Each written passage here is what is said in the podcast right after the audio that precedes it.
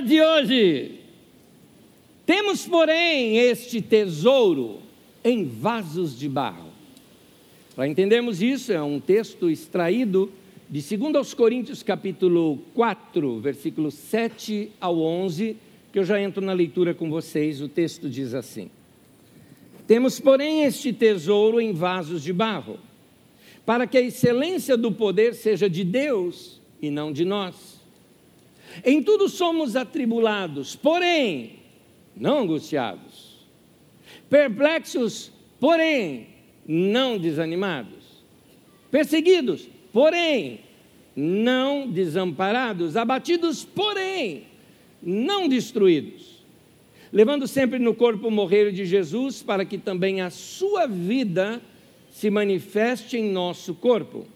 Porque nós que vivemos, somos sempre entregues à morte por causa de Jesus, para que também a vida de Jesus se manifeste em nosso corpo mortal.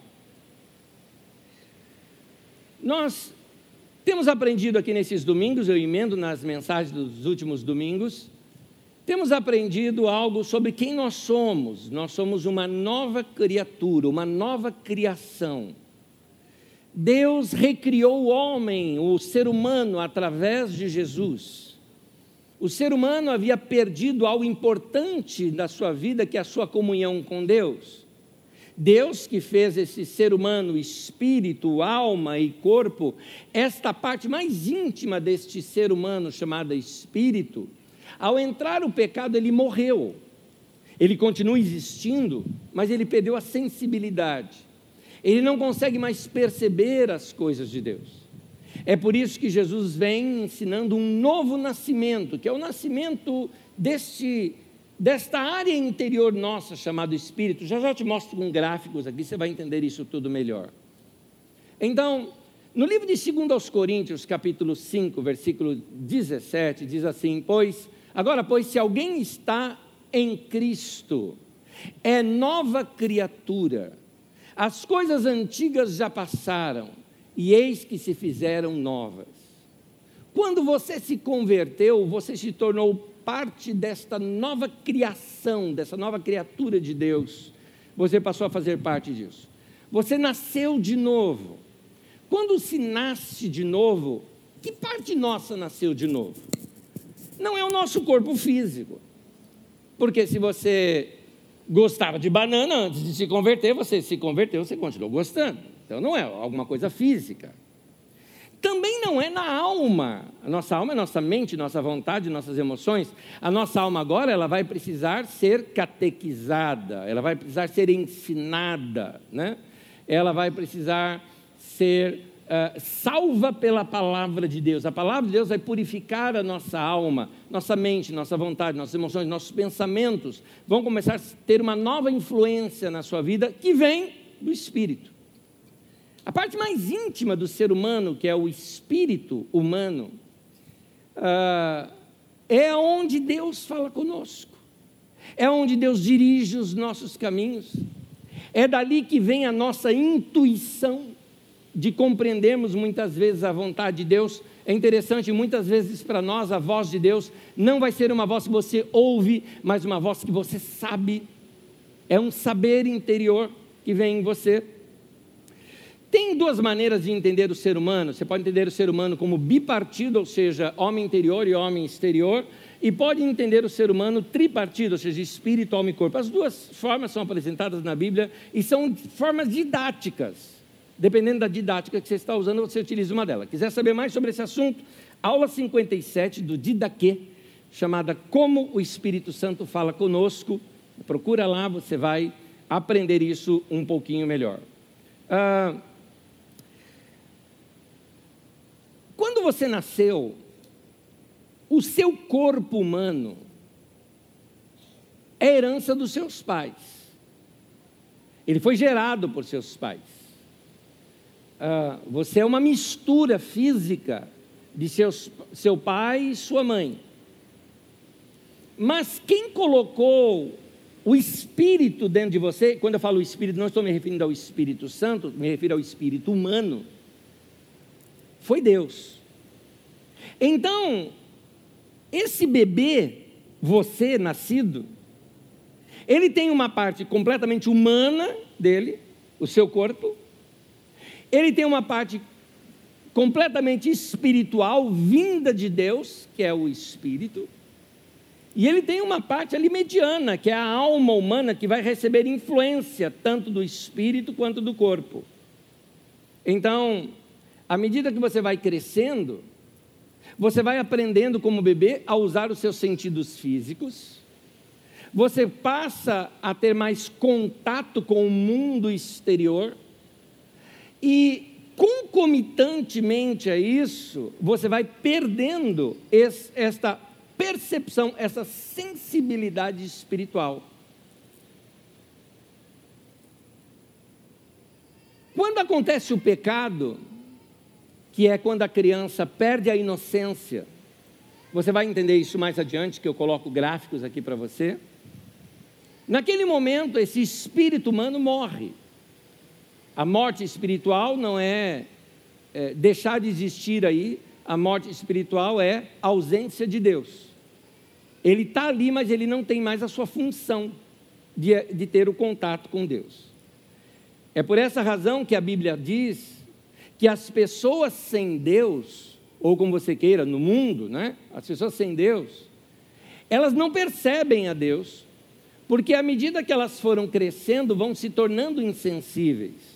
Texto bíblico, Efésios capítulo 4, versículo 17 ao 19, diz assim: Isto, portanto, digo, e no Senhor eu testifico, que não andeis mais como andam os gentios, gentios é o povo sem Deus, na vaidade dos seus próprios pensamentos, obscurecidos de entendimentos, alheios à vida de Deus, por causa da ignorância em que vivem pela dureza do seu coração, os quais, olha aqui, tendo se tornado insensíveis, não nasceram insensíveis, se tornaram insensíveis, se entregaram à dissolução para com avidez cometerem toda sorte de impureza. Contrário de uma teologia até um pouco tradicional, a criança não nasce em pecado, ela nasce com a vida de Deus dentro dela, mas ah, ela perde essa sensibilidade. A criança, quando nasce, quando ela vem à vida, ela nasce com a natureza de Deus no seu espírito. Mas sem a palavra de Deus alimentando ali, alimentando o seu coração, que é representado em Gênesis como a árvore da vida, né? Porque em Gênesis o Adão e Eva não é uma situação científica histórica, é uma situação de revelação de Deus. Adão e Eva sou eu e você. Então, sem esse alimento de Deus e se alimentando de um outro fruto, ele morre. Note que Adão continuou vivo mesmo depois de pecar, mas ele morreu espiritualmente, perdeu a sensibilidade para Deus. Então, tem um momento da vida da criança que, inevitavelmente, chega esse momento em que o desejo da carne e o pecado vai ser mais forte para ela, e finalmente ela vai pecar, e ao pecar, ela perde essa vida de Deus. Explicando isso melhor para nós, eu vou colocar um gráfico aqui agora. Eu coloquei aqui no canto a influência do mundo sem Deus. Nós somos o tempo todo bombardeados com uma influência de um mundo sem Deus. Nós temos esse contato com o mundo sem Deus através dos nossos cinco sentidos físicos: tato, olfato, visão, audição, paladar. E, e a nossa sensibilidade é, é, de relacionar-se com pessoas. Essa influência do mundo sem Deus provoca aquilo que nós chamamos carne, que é, aqui diz o que são essas obras da carne. Note, imoralidade sexual, impureza, libertinagem, idolatria, feitiçaria, ódio, discórdia, ciúmes, ira, egoísmo, dissensões, facções, inveja, embriaguez, orgias e coisas semelhantes. A lista não está completa. E tudo mais que te afasta de Deus. Você é provocado o tempo todo a se afastar de Deus. Neste quadro, eu estou colocando uma pessoa no qual ela não tem ainda o Espírito Santo morando dentro dela. É você antes da sua conversão. Eu quero te mostrar o quão valorosa é a sua conversão. Eu estou dizendo isso porque a conversão não é uma mudança de religião. A conversão não é assim, ah, não fazia nada de domingo, agora eu vou lá na carisma. Não é conversão isso. A conversão a Deus não é assim, ah, eu era dessa religião, agora eu sou dessa religião. Não, isso é, são mudanças é, sociais e tudo mais que você faz. A conversão é, um no, é muito radical, é muito mais profundo, é um novo nascimento, é um encontro com Deus. É você nascer para uma vida nova. Seus olhos espirituais passam a serem abertos. Eu não sei a data, mas eu sei a idade que eu tinha. Eu tinha oito anos de idade. E eu me lembro muito bem quando eu tive a experiência de abrir o meu coração para Deus e perceber que ali eu era uma nova criatura. Eu nasci de novo. Eu tive uma experiência nova com Deus naquele dia. Eu tocava órgão numa igreja.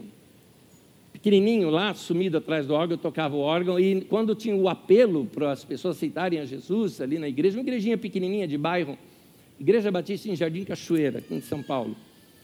E tocando, eu tinha que tocar lá no órgão, então eu ficava tocando o fundo lá no órgão, não era órgão, aquilo era harmônio. Quem não sabe que é harmônio é a bisavó do órgão, tá? do teclado.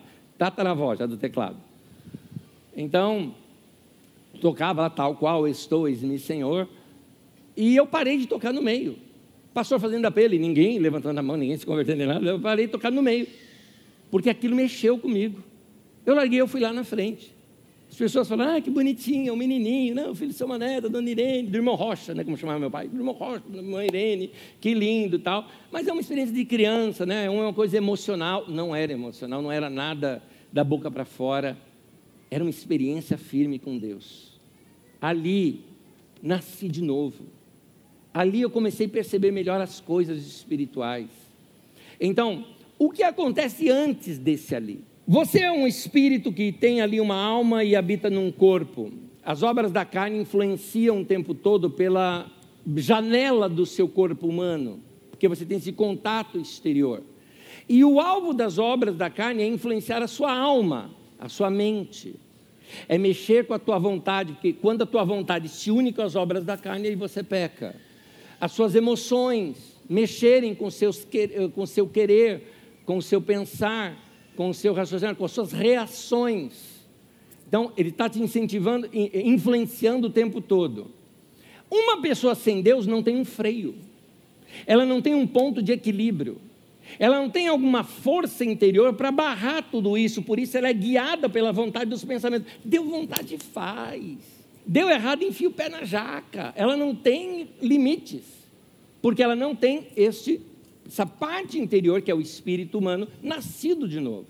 Então, o espírito humano está morto, inerte, separado de Deus.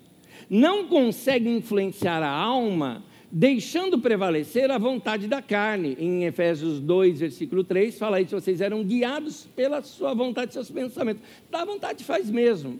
É aquela situação da pessoa em que assim, me provocou, eu vou lá e devolvo. Você o tempo todo você é pressionado. Você vai ver essa palavra comigo mais adiante. Nós somos atribulados, nós somos pressionados o tempo todo. Se nós não temos Deus na nossa vida, a gente afunda. A gente entra no caminho do pecado. A gente vai se afundando. Você não tem limites. Você experimenta uma droga, daqui a pouco você está viciado. Você experimenta o roubo, daqui a pouco você é um ladrão, é, um, um é do crime organizado, ou colarinho branco.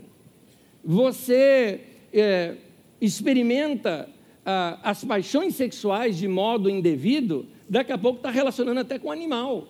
Você não tem limite, porque é, vai se afundando, vai se afundando e vai se afundando, por falta desta relação com Deus que falta porque aquele espírito humano está morto, está separado de Deus. Então, quando as vontades da carne né, se unem com as vontades da alma, né, quando, quando essas pressões da carne se unem com a alma, aí é o que te leva a pecar. Quem explica isso para a gente é o Tiago. O Tiago é irmão de Jesus e que era líder ali na igreja em Jerusalém. Ele conta assim: Livro de Tiago, capítulo 1, versículo 13 ao 15, diz assim: Ninguém ao ser tentado diga eu sou tentado por Deus, porque Deus não pode ser tentado pelo mal e ele mesmo ninguém tenta. Ao contrário, nota aqui, cada um é tentado, nota, não é pelo diabo, cada um é tentado pela sua própria cobiça. quando esta o atrai e seduz. O que é a sua própria cobiça? Seus pontos fracos. Todo mundo aqui tem o seu calcanhar de Aquiles. Todo mundo aqui tem seu ponto fraco. E é nesse ponto fraco que aquilo o atrai, o seduz. Então a cobiça, depois de haver, guarda essa palavra, concebido, dá luz ao pecado. E o pecado, uma vez consumado, gera morte. Então, desde quando você perdeu, quando criança, sua inocência, agora, essa força, essa influência do mundo, mundo, quando eu falo é o mundo sem Deus, que está despertando em você aquelas chamadas obras da carne. As obras da carne são todos os caminhos do pecado que afundam a tua vida.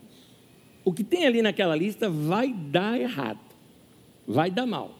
Qualquer coisa que está ali naquela lista. Aquilo precisa, para gerar algo, casar com alguém. Vai ter o macho e a fêmea para, assim é na sua maioria da natureza, o macho e a fêmea para gerar algo. Por isso que diz que ela precisa ser concebida. Então, aquela tentação toda precisa se juntar com a tua vontade. Enquanto é só tentação, não é pecado. Como disse o grande reformador Martinho Lutero, você não pode impedir de um passarinho voar sobre a sua cabeça, mas pode impedir de fazer um ninho nela. Pensamentos vêm sobre a gente, vontade de dar o troco, como dá. Você está dirigindo tranquilo, um cara pega a buzina, você não sabe nem o que, que é, sai te xingando, te mostra o dedo do meio, você fala, ah, não, comigo não, você vai querer ir para cima e tal. É, é, esse é o conflito. A questão é, você vai ceder a isso ou não? Você vai dizer não? Como eu costumo dizer, gente, daqui a um minuto essa pessoa nunca mais vai fazer parte da tua vida. Para que você vai estragar a tua vida por causa disso? Então, são tentações que vêm para a gente. Agora, quem não tem o Espírito de Deus dentro de si, ele nem liga, deu vontade faz. Ele é guiado por aquilo, porque ele não tem, o Espírito está morto ali. Quando a gente fala do Espírito morto, não é inexistência. Morte espiritual não é a inexistência do espírito humano, mas sim a existência do espírito humano sem comunhão com Deus. É isso. É o que nós chamamos de morte espiritual. Adão e Eva lá no jardim somos nós, quando nós pecamos. A morte espiritual, então, ela pode ser comparada com uma pessoa, por exemplo, que tem um braço anestesiado. Ele está anestesiado, ele não mexe, ele não faz nada, ele está ali, ele faz parte do seu corpo, ele está ali, mas não faz nada. Ele está anestesiado completamente. Então, uma pessoa sem Deus, não é que ela não tem espírito, ela tem, mas está morto. Ele está sem ação. Só existe. É aí que Jesus vem pregando o novo nascimento. Isso está em João capítulo 3, versículo 3 ao 7, numa conversa que Jesus tem com aquele teólogo e filósofo Nicodemos. Ele, Jesus responde a uma pergunta de Nicodemos assim: A isso respondeu Jesus: Em verdade te digo, em verdade te digo, que se alguém não nascer de novo, não pode ver o reino de Deus. Perguntou-lhe Nicodemos: Como pode um homem nascer sendo velho? Nicodemos estava pensando fisicamente. Pode porventura voltar ao ventre materno e nascer uma segunda vez? Respondeu Jesus: Em verdade, em verdade te digo: quem não nascer da água e do espírito, Jesus está se referindo obviamente ao batismo, mas ah, ah, esse novo nascimento que vem do espírito, não pode entrar no reino de Deus. O que é nascido da carne é carne, o que é nascido do espírito é espírito. Não te admires de eu te dizer: importa-vos nascer de novo. Muito bem. Quando você nasce de novo, é algo fantástico que acontece. O próprio Deus vem morar em você. Como isso não é físico, não dá para a gente compreender isso muito bem. Porque eu falo, como assim o Deus de todo o universo, tamanho, morar aqui dentro? Cabe. Pois é, é uma coisa espiritual. Dentro desse espírito humano, tem agora a luz divina é a luz que rompeu as trevas, é um espírito que nasceu de novo. o próprio Espírito Santo veio morar dentro de mim, dentro de você, se amalgamou, se tornou como que uma só coisa ali, de modo que essa junção do Espírito de Deus com o seu espírito humano vai produzir fruto daquilo, como uma, uma semente plantada, a hora que ela começa a germinar, então começa a aparecer os sinais daquela, uh, daquela nova vida que começa a surgir ali, da mesma maneira, uma nova vida começa a brotar dentro de você. A isso chamamos de fruto do Espírito. Eu vou mostrar agora aqui num gráfico para vocês. Nesse gráfico, uh, agora nós temos aqui alguém que nasceu de novo. E o fruto do Espírito, que é produzido pela habitação do Espírito Santo dentro de você, está aqui uma lista: amor, alegria, paz, paciência, amabilidade, bondade, fidelidade, mansidão, domínio próprio. Eu quero te mostrar aqui nessa tela umas coisas importantes. Ah, Deus, me dá mais amor. Deus está falando, eu já te dei. Acorda, você tem dentro de você a mesma capacidade que Jesus tinha de amar alguém, você tem. Está lá dentro de você. Alegria está dentro de você. Você está procurando alegria em alguém, você está procurando alegria num casamento, você está procurando alegria numa viagem, você está procurando alegria num, num, numa comédia. Você não está entendendo. A alegria da Bíblia fala vem de dentro, ela é totalmente diferente. Ela parece o quê? Com uma paz é uma satisfação interior, paz, paciência, que é a mesma palavra grega para perseverança. Eu sou capaz de perseverar, porque eu tenho uma força no meu interior que me sustenta nessas horas. Amabilidade e bondade, isso se refere à generosidade, à bondade, à misericórdia, é tudo isso. Você consegue agora se compadecer de alguém. Quando você não tem o Espírito Santo dentro de você, você vê uma pessoa abandonada na rua, você fala, ah, que se dane, cada um cuida da sua vida. É isso que você fala.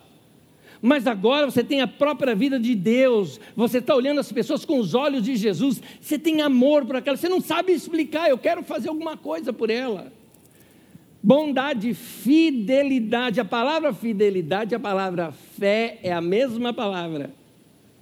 Então é uma fidelidade na direção de Deus, é uma fé na direção de Deus. Aquela coisa de você que fala, não, Deus eu não abandono, eu não vou abandonar. É essa fé que está se referindo. Mansidão. Mansidão não se refere a só não ser briguento, mansidão significa ser ensinável. Eu quero aprender, eu quero crescer, eu quero me expandir. E essa vontade vem de Deus, de dentro de você. E domínio próprio. Esse ponto do domínio próprio é o que entra aqui agora. Porque quando você recebe essa força exterior querendo te levar para pecar, querendo casar com a tua alma, querendo seduzir a tua alma, seduzir a tua vontade, de dentro de você tem uma força chamada domínio próprio, você vai dizer: não, não, eu não vou pecar. Você trabalha na contabilidade, nas vendas, nas finanças ou alguma coisa assim na tua empresa. Aí você vem a descobrir que um monte de gente lá tem um jeitinho de levar uma grana. E os caras querem te colocar no esquema. Você olha para a tua carteira, meu Deus do céu. Você olha para a tua conta bancária e teu salário, ó. Aí vem a tentação. Dinheiro fácil. Os caras falam para você: ninguém vai te pegar. Não pegaram a gente até hoje. É fácil para você. Uma mentirinha aqui, uma ali, todo mundo faz. Essa é a tentação. Nós somos pressionados a isso o tempo todo. No momento em que você cede, o que é ceder? Você aceitou aquilo. Você tomou a decisão. A vontade é sua. Ah, foi o diabo. Que o diabo o quê, meu irmão? Cada um é tentar na sua própria cobiça. Aquilo foi uma coisa sua. E você cedeu. Você pecou. Você pecou? Você perde a comunhão com Deus. Você fica com peso na consciência. Meu irmão, nessa hora, é que você precisa estar cheio do Espírito Santo para dizer não, não. Mas você vai passar necessidade, é melhor passar necessidade com honestidade e poder deitar a minha cabeça no travesseiro e dormir. Poder olhar para os olhos dos meus filhos e dizer: pode me copiar e pode examinar minha vida, do que se tornar um falso, um hipócrita para o resto da sua vida. Então, é esse é o momento de dizer não. E eu te digo, vale a pena. Salmo 73 conta a história de um homem que ele passou por uma crise.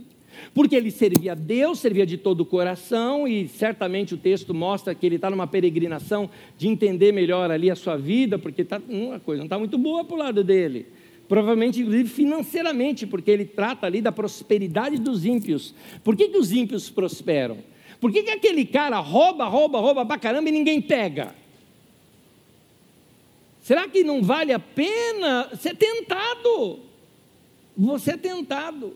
E ele vai contando a sua tentação, ele fala: quase escorreguei, quase resvalaram os meus pés, quase eu entrei, me enfiei o pé na jaca. Mas, até o momento em que eu entrei na casa do Senhor, e eu vi o Senhor, eu vi a santidade de Deus, eu vi o final dos justos e dos ímpios, e te digo: não vale a pena. Não vale a pena eu estragar toda a eternidade por um prazer tão momentâneo de alguns anos com dinheiro no bolso. Não vale a pena. A honestidade vale. Então, é nesse momento que a gente precisa. Agora, não é o assunto desse domingo. Vai ser nos próximos domingos a gente ensina aí. São vários ensinos. Mas há uma guerra aqui da carne contra o espírito. Espírito, eu falo não é Espírito Santo, é Espírito humano. A carne contra o espírito, o espírito contra a carne. Para quê? Elas querem a alma com elas. A hora que a alma casar com um, gera o pecado e a morte. Casou com outro, gera vida e paz. Então há uma guerra do espírito contra a carne e a carne com o espírito. E aí eu te pergunto: quem vence? Você fala, o espírito vence. Eu falo, não, quem vence é o mais forte. Quem é o mais forte? Você fala, o espírito é o mais forte. Você fala, não, o mais forte é quem você alimenta mais. Aquele que se alimentar mais vai te ajudar na fortaleza, vai te fortalecer. É por isso, meu irmão, que você precisa, você precisa não ser domingueiro na sua fé. O que é o domingueiro na fé? Domingueiro na fé é aquele cara que só, só lê a Bíblia aqui no domingo. Só aprende as coisas de Deus no domingo. Pelo menos isso você faz, mas não é suficiente, querido. Você precisa se alimentar da palavra de Deus ao longo da semana. Por isso que eu te recomendo livros bons, que vão te ajudar a entender melhor a palavra de Deus. Por isso que é importante você ao longo da semana ouvir palavras, mensagens. Está naquele momento, vai dar uma relaxadinha, põe ali uma mensagem, dorme ouvindo. Ah, mas eu durmo no meio, ó, oh, durma com os anjos, não tem problema. É, é bom, você vai é, alimentando esse ser espiritual que é você, que precisa deste alimento de Deus na sua vida. É assim que você cresce. Agora, eu consigo voltar para o texto. O texto dessa volta toda para essa base, para a gente entender do que que Paulo está falando com tesouro em vasos de barro. Segundo aos Coríntios 4, 7, diz assim: temos, porém, este tesouro em vasos de barro. O que ele está dizendo é: nós temos algo preciosíssimo dentro de nós, o próprio Deus, a vida de Deus, o Espírito Santo. Gente, o mesmo Espírito de Jesus, o mesmo, habitando dentro de nós. É muito privilégio isso dentro de nós. Mas está num vaso de barro. Sabe aquela história? A carne é fraca? É bíblico isso. Só que ela não para, ela diz: o Espírito é forte. Então, uh, há, um, há esse conflito dentro da nossa vida. E nascemos de novo, temos uma nova influência, temos essa riqueza dentro de nós. Mas as pressões externas vão continuar. E aí eu continuo examinando o texto com vocês. Segundo aos Coríntios 4, 8, Paulo diz assim: Em tudo somos atribulados. A palavra atribulado aí é pressionado a pecar, exprimido. Agora, eu gosto dessa palavra. Porém, não para aí. porém, não angustiado, não destituído de esperança, não acabou o jogo, eu consigo vencer, eu tenho uma esperança. Todos nós passamos por tribulações, todos nós. Paulo passou as dele também. E as dele tem muito a ver com, ah, com a sua vida ministerial. Paulo passou muitas assim. Paulo foi mal interpretado teologicamente. Quando ele pregava muito sobre a graça, e ele falando sobre a graça, a graça o que, que é? Que Deus amou o mundo de tal maneira que deu seu próprio filho. Todo que nele crê não pereça, mas tem vida eterna. Essa é a graça de Deus. Eu não fiz nada por merecer, mas ele decidiu me salvar. Eu estava longe de Deus, ele decidiu me salvar. E ele me ama de tal maneira que ele me perdoa todos os pecados. Essa é a graça de Deus. E a graça de Deus é assim. É, é, Paulo mostra essa graça, que eu até chamo essa graça, ela é escandalosa. Porque ela, ela, ela escandaliza, ela irrita o religioso. Que acha o seguinte: não, eu faço tudo certinho, por isso eu sou salvo. Paulo fala: não merece nada, não é por você fazer tudo certinho que você é salvo. Você só é salvo por causa da graça de Deus. Não é? Ah, mas aquele cara não merece nada. E Deus, Deus salvou até o ladrão da cruz, meu querido. Deus salva qualquer um. Deus salva a mim, Deus salva você, porque Ele quer e acabou. Essa é a graça de Deus. Eu me lembro, tem um, um pessoal agora novo por aí, falando muito de, é, de um extremo tal, que eles chamam. Ah, como que é o nome? Eu até já esqueci o nome agora. Meu Deus, eu falei no primeiro culto, esqueci no segundo. Mas tudo bem. Mas se refere a, a, a graça exacerbada, sabe assim? A hipergraça, esse nome que eles usam. É uns teólogos novinhos aí querendo ganhar fama no YouTube. Ah, hipergraça. Teve um rapaz que chegou para mim esse dia falando: Não, mas Anélio, por que você prega hipergraça? Eu falei, querido, de onde você tirou isso? O que, que, é isso? Eu sabia o que era. O que, que é isso? Não, que Deus vai salvar todo mundo. Eu falei, mas aonde você leu isso? Porque o que a Bíblia diz é que Deus quer que todos se salvem. Diz isso ou não diz? Diz. Se Deus quer você acha que eu devo querer ou não?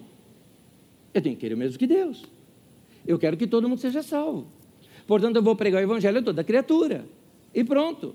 E vou mostrar o perdão de Deus para todo mundo. Deus quer perdoar todo mundo. Deus quer que todo mundo seja salvo. É isso que Deus quer. Aí eu fiz uma pergunta para ele, eu falei, você ficaria chateado se Deus levasse todo mundo para o céu? Todo mundo. Até, até, até, até, até, até. Você ficaria chateado? O problema está com Deus ou está com você? Porque essa é a graça de Deus. Ah, você está dizendo que Deus. Eu não estou dizendo nada, só estou dizendo que Deus quer. É isso que Ele quer. A Bíblia diz isso. Essa é a graça. A graça de Deus é isso. Paulo foi acusado disso. O pessoal não entendeu a teologia de Paulo. Não entenderam esse grande amor de Deus que nunca cessa. Eles gostam de regrinha. Não, mas tem que, ah, tem que, tem que, não pode, não pode, não pode. Mulher que rapa a perna, não vai para o céu. Aquelas coisas todas que vocês já viram por aí. Para. Se Deus, Ele decidir salvar todos, é com Ele. Se Ele quiser é, encerrar o assunto e não dar salvação, também Ele pode. Se Ele quiser falar, não tem mais céu no inferno que eu já me enchi. Ele pode. Ele é Deus. Mas até onde eu sei, a graça e o amor dele mostra que ele já está vendo o final da história. E ele nos criou para que a gente tenha experiência com ele. Por isso que ele fala: vamos pregar o evangelho a toda criatura. Prega para todo mundo. Fala do amor de Deus para todos. Essa é a graça de Deus. Paulo foi incompreendido no pastorado. Tinha gente que tinha preferência. Lá em Corinto, por exemplo, o pessoal preferia o Apolo, por exemplo, até o Pedro, como outro pregador. Os caras são mais assim de pregar. O Paulo é fraquinho para pregar. Chamaram o Paulo de fraco e desprezível. Paulo, apóstolo. Chamaram o cara desse jeito. É, Paulo prega fraquinho, gosta de pregador ali, ó. Bravo. Não, Paulo não, Paulo é muito manso, esse cara. Não gosto dele, não. Assim. Paulo sofria essas coisas. Paulo foi caluniado. Chamavam ele de disposições de mundano proceder. O que, que é isso? Falando, Paulo, Paulo é meio mundano aí. Por quê? Porque ele era um cara aberto, andava com todos. Assim como Jesus. É? Chamaram Jesus de beberrão para você ter uma ideia. Mas nós somos atribulados. Nós somos E, e note que essas tribulações que Paulo passou, todas elas tinham a ver com gente. Gente falando mal de você. Como é que você age quando alguém fala mal de você? É tribulado. Essa é uma tribulação. A obra da carne naquela hora brota. Gente como eu e Gernando, que tem sangue nordestino, que tem pai que nasceu lá, a gente já quer puxar peixeira.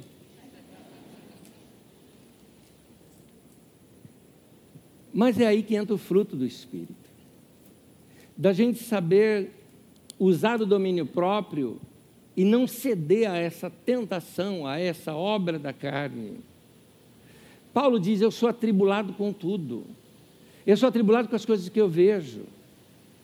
E mas Deus faz algo na minha vida. Eu acho interessante que o texto ele fala somos atribulados, porém não angustiado. Angustiado aqui no sentido de não destituído de esperança. Eu não perdi a esperança. Deve se lembrar do domingo passado, quando eu te falei o seguinte: lembra que eu te falei? Eu já li o final da história. O meu futuro vai ser brilhante. Você, mulher, você, homem, talvez foi traído seja por amigos, seja num casamento. E aí, ainda você pega, é mais atribulado ainda, porque aí você pega, abre as redes sociais e vê o indivíduo, a indivídua, né? Lá se divertindo com o outro, ah, agora sou feliz, agora daí assim, te jogando mais para baixo ainda. Isso é tribulação, meu querido. Isso é tribulação. É vontade de você chegar lá para outra pessoa e falar: Deixa eu te contar quem é essa pessoa aqui. Conviver com ela numa festa é uma coisa, conviver dentro de casa. Dá vontade. Dá vontade. Nós somos atribulados. Alguém pegou e falou mal de você. Não dá vontade de falar, não, mas também dá. Mas o que a Bíblia nos ensina? Eu falei que eu ia dar um spoiler aqui, eu vou dar. Recomendei um livro para você chamado O Perfil de Três Reis, eu vou dar um spoiler do, do livro. E nesse livro ah, conta um momento onde Saul, o rei, era levado até ele Davi, que tocava a harpa ali e acalmava o coração dele. Mas num momento de loucura de Saul, ele pegou uma lança e atirou contra Davi para cravar o Davi na parede, matar o Davi, ou no mínimo ferir o Davi. Um momento de loucura. O livro fala assim: que quando nós temos alguém sobre nós, segundo a ordem de Saul, você entendeu a linguagem figurada? Que atira flechas contra nós, temos três maneiras de lidar com isso. Davi lidou com a terceira. Primeiro, Davi, sendo muito mais ágil, poderia rapidamente se desviar da flecha, arrancar a flecha da parede e tacar de volta e ferir o Saul. Ele poderia, ele era mais ágil que o Saul. Davi era guerreiro e jovem, Saul um velho e já totalmente destreinado. Mas se ele fizesse isso, o que ele seria? Ele seria o rei Saul II. Ou seja, um rei segundo a ordem de Saul. Alguém que atira flechas contra os outros também. Isso se refere a pessoas que atiraram flechas de palavras contra a sua vida, se você devolver, você desceu no nível dela. Se você retribuiu mal com mal, você se tornou tão mal quanto a primeira pessoa que te fez mal. A segunda coisa é que Davi poderia ter ficado ali meio bobão e ter sido atingido. Talvez não morreria, mas ficaria ferido. É isso que acontece quando você permite que as palavras que vêm contra você te ferem. Note, eu disse, você permite. Há outras situações que somos pegos de surpresa, vamos ver. Mas há algumas que não que é a gente que permite. Por que você está dizendo, Anete, que a gente permite? Tá bom, a pessoa te deixou, mas você foi atrás dela, você quis saber, você criou um perfil falso, né? Que eu sei, você criou um perfil falso, foi lá seguir o indivíduo o tempo todo, sabe falar, ah, desgraçada, eu te achei, vou danar com a tua vida. Aí você está ferido, você se feriu, você se deixou ser atingido por aquilo. Uma pessoa chegou para mim, e é chato dizer isso, que foi pastor. Eu estava no encontro de pastores. E um cara chegou para mim, pastor, falando de outro pastor. E falou assim: Ô Ned, tem um cara que está aqui está falando mal de você. E eu vi, eu parei o cara e falei, querido, posso te pedir uma coisa? Não me conta. Não, você precisa saber. Não, eu não quero saber. Não quero saber.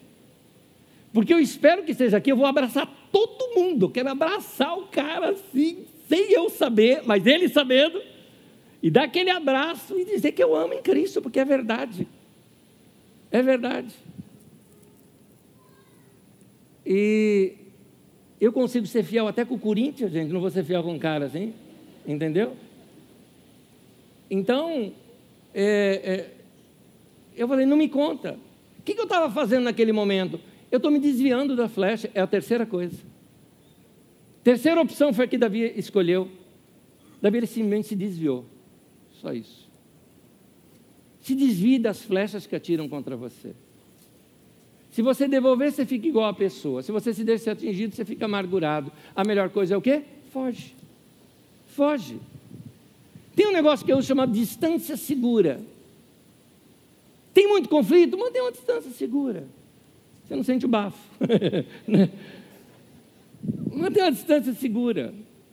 Você evita muita coisa. Então, esse é o caminho. Nós somos atribulados, mas não somos sem esperança. Porque a gente tem uma esperança. Quer saber de uma coisa?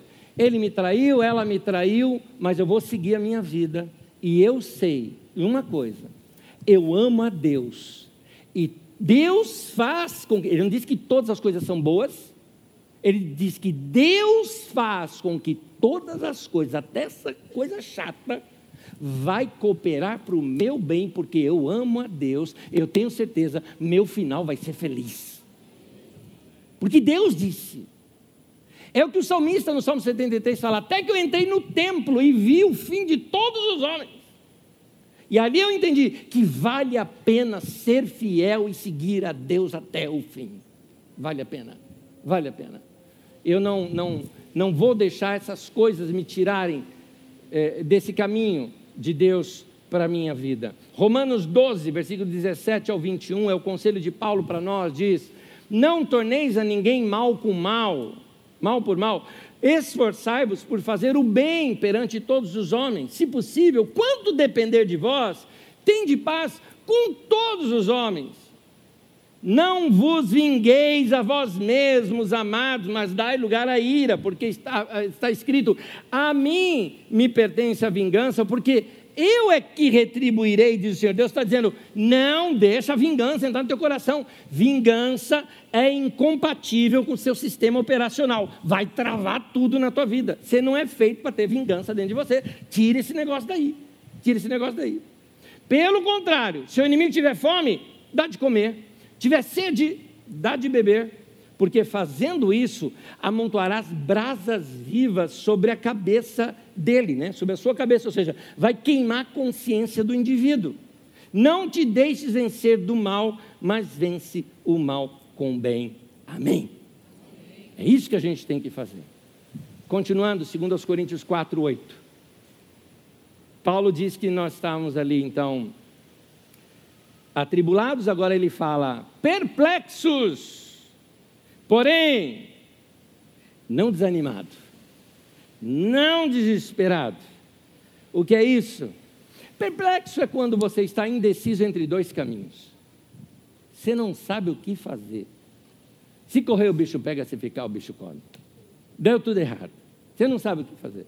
Paulo passou por isso. E situações em que não sabe o que fazer, então está perplexo. Só que ele fala: não, não, não, não, desanimado não, desesperado não. Desesperado não. Eu só vou aguardar. Deus vai me mostrar um caminho.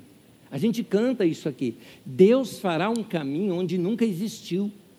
Fará caminhos em que não vemos, um caminho ele fará. A gente canta isso aqui. É certeza de que Deus pode dar um caminho onde a gente nem sequer imagina por onde o caminho pode vir. Mas isso vem da fé. Vem daquela atitude interior nossa, de quando nós olhamos para a vida e olhamos para a vida acreditando. Por isso que ele fala, eu estou perplexo, mas não desanimado. Gente, o problema nosso é que a gente olha para o lugar errado. Tem hora que você fica olhando para os ímpios e vendo, pô, os caras estão fazendo tudo errado, estão roubando para caramba, estão aqui é, é, é, é, é, enfiando a mão no dinheiro do povo. E, e com tudo isso, estão se divertindo por aí. Aí você pega uma pessoa que é desonesta, que rouba, e ela vai, daqui a pouco posta lá fotos, ela está onde? Ah, está está em Paris, está em Dubai, e você lá no, indo para o shopping de Carapicuíba, porque não deu. É o que deu para você, entendeu? Naquele momento. Então, tem hora que vale a pena ser honesto? Olha os desonestos se dando bem. É a crise lá do Salmo 73. É a crise que uh, Rui Barbosa, por exemplo, querido brasileiro aí do passado, falou que quando nós vemos multiplicar essa desfaçatez toda, diz ali o Rui Barbosa, parece que a gente até tem vergonha de ser honesto. Porque parece que ser honesto é errado. Só que o salmista diz: Mas quando eu entrei no templo do Senhor e vi o fim de todos os homens, ah, ah, vale a pena continuar sendo honesto. Vale a pena continuar sabe, produzindo o fruto do Espírito. Então, o problema é que a gente olha para o lado errado. Pedro estava andando sobre as águas, isso é um milagre. Mas por que, que ele começou a afundar? Diz o texto, ele começou a perceber a força do vento. Em outras palavras, ele tirou os olhos de Jesus, ele começou a olhar para os lados, começou a olhar para esse, para aquele, para aquela outra. Meu irmão, a força dos ventos que vem contra a tua vida, o que o pessoal está falando, as redes sociais mostram, o que tua carteira mostra muitas vezes, ou que a sua situação acontece ao seu redor. Sabe, coisa ao seu redor que quer te chamar a atenção para dizer: ó, ó, ó, não, meu irmão, não tire os olhos de Jesus. O livro de Hebreus diz claramente: com os olhos firmes no Autor e Consumador da nossa fé, que é Jesus. Notou a palavra? Autor e Consumador. É Deus quem coloca essa fé, que você pode falar uma fezinha. É assim, é quase que um desejo de que tudo dê certo. Sim, mas essa fé veio dele, mas ele não é só o autor da fé, ele é o consumador dela. Ele falou: essa fé vai dar certo. Assinado, Jesus. Maravilha, maravilha. Então, é, é, não perca Jesus da sua visão, do seu alvo. Por isso ele fala perplexo, porém não desanimado, não desesperado. 2 Coríntios 4,18: Não atentando nas coisas que se veem. Meu irmão, não olha para as coisas que são perceptíveis pelos nossos cinco sentidos físicos, porque elas não são espirituais. A gente tem que prestar atenção nas coisas que se não veem, as coisas que são espirituais, que são elas que vão fortalecer. Meu irmão, tudo pode estar ruindo ao teu redor, mas Deus não. Não. Tudo ao teu redor pode estar confuso, mas Deus não. Ele está em perfeita paz, nele não há variação, nem sombra de mudança. Dessa forma, quando você foca em Deus, a mesma paz que Deus sente, enche o teu coração e guarda a tua mente em Cristo Jesus, você fica em paz no meio de toda essa tribulação. É isso. Efésios capítulo 3, versículo 14 ao 16 diz assim: Por esta causa, disse aqui Paulo, me ponho de joelhos diante do Pai. Olha aqui, Paulo se ajoelha para orar e ele ora assim: de quem toma o nome toda a família, tanto no céu como sobre a terra. Ou seja, Paulo está orando por toda a família de Deus, ou seja, ele orou por você, ele orou por mim. E ele está orando assim: para que, segundo a riqueza da sua glória, Deus vos conceda que sejais fortalecidos com poder mediante o seu espírito no seu homem interior, ou seja, com o Espírito Santo no seu espírito, no seu coração, é Deus é, fortalecendo você com poder. Oração de Paulo, Deus está respondendo para nós hoje aqui enfiando dentro do teu coração a palavra de Deus, colocando, semeando, inserindo palavra de Deus do teu coração para dar fortaleza. Meu querido, sua fortaleza vem de dentro. Para de buscar felicidade onde não tem. Para de buscar fortaleza onde não tem para te dar. Sua fortaleza vem daquele momento íntimo de oração com teu Deus. É naquele momento que você é, como diz Efésios capítulo 6, versículo 10, fortalecidos no Senhor e na força do seu poder. Continuando, segundo aos Coríntios 4, 9. Somos perseguidos, porém não desamparados é interessante que, segundo a parábola do semeador, aquela que Jesus conta, que o semeador saiu a semear e caiu num solo, e depois no outro solo, no outro solo. Num dos solos ele fala que imediatamente vem Satanás para roubar aquela semente, e Jesus fala que essa é a palavra de Deus que foi semeada no teu coração, e que imediatamente Satanás vem para tentar roubar. Sabe por quê? Essa palavra que você está ouvindo, não a minha aqui, a palavra de Deus que está entrando no teu coração, ela tem poder para fortalecer você de uma tal maneira que pode vir tribulação que for essa semana para você, que você está firme. Sabe por quê? Porque você tem fé. A fé vem pelo ouvir, ouvir a palavra de Deus. Meu irmão, você está com fé no teu coração. Ah, mas minha fé é pequena. Jesus falou, basta ser do tamanho de um grão de mostarda, porque Deus não depende do tamanho da tua fé, Deus depende do tamanho dele. É ele que é o grandão, não a tua fé. A tua fé é só a conexão. Você tem fé, tem pronto, Deus consegue se conectar com você. É aquela história, estou com sinal, o sinal é fraco, tudo bem, dá para fazer o download. Deus, Deus derrama é, algo no teu coração nesse momento. Agora, aqui em Marcos, no capítulo 4, no versículo 17, diz assim: Todavia, visto que não tem raiz em si mesmo, ou seja, vocês não deixaram essa palavra crescer, criar raiz, fortalecer, permanece por pouco tempo, quando surge alguma tribulação ou perseguição por causa da palavra, logo a abandonam. Me chama a atenção de que o fato da perseguição é por causa da palavra. É interessante isso. Eu não falo muito do diabo, porque eu não gosto de falar muito dele, mas a Bíblia fala que o diabo anda ao derredor, buscando a quem possa tragar. Mas por que, que ele faz isso?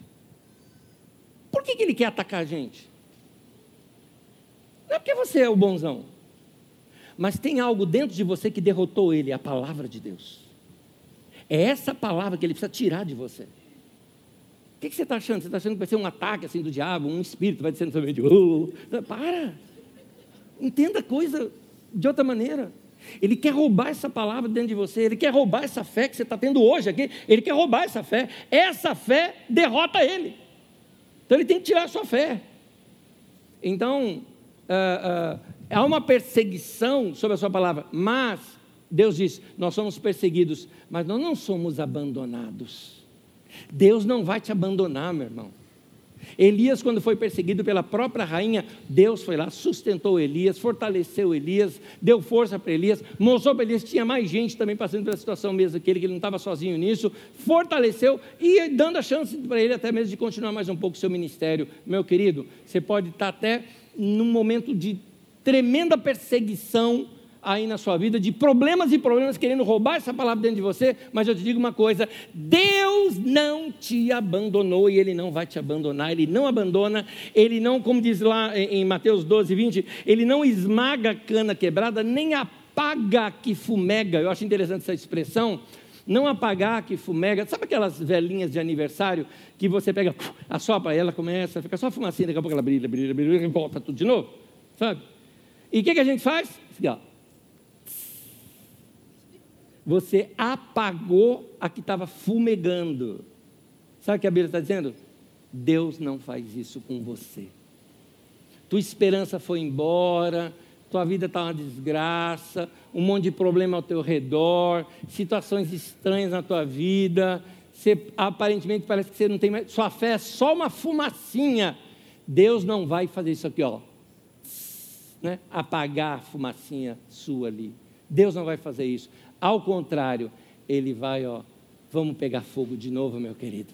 Vamos despertar essa fé dentro de você de novo. Ela é suficiente. Minha fé é pequena, serve, serve, serve. É do tamanho do grão de mostarda, serve, serve. Porque o que eu quero é essa conexão com você.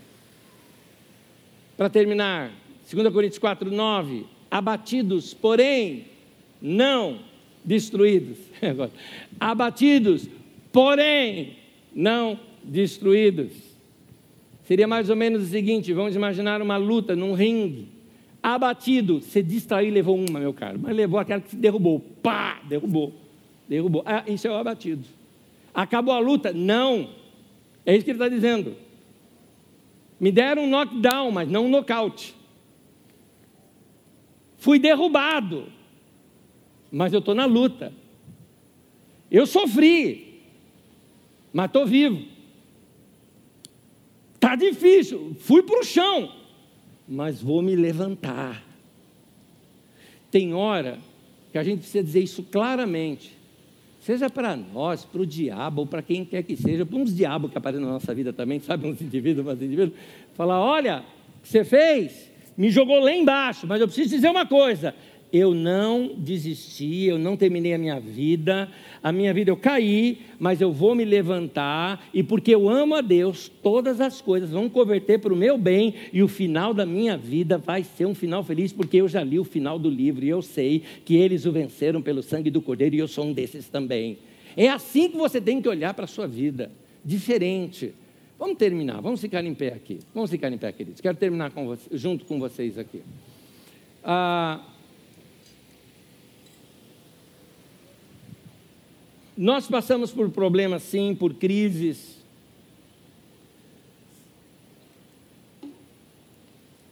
É o que o texto nos mostrou.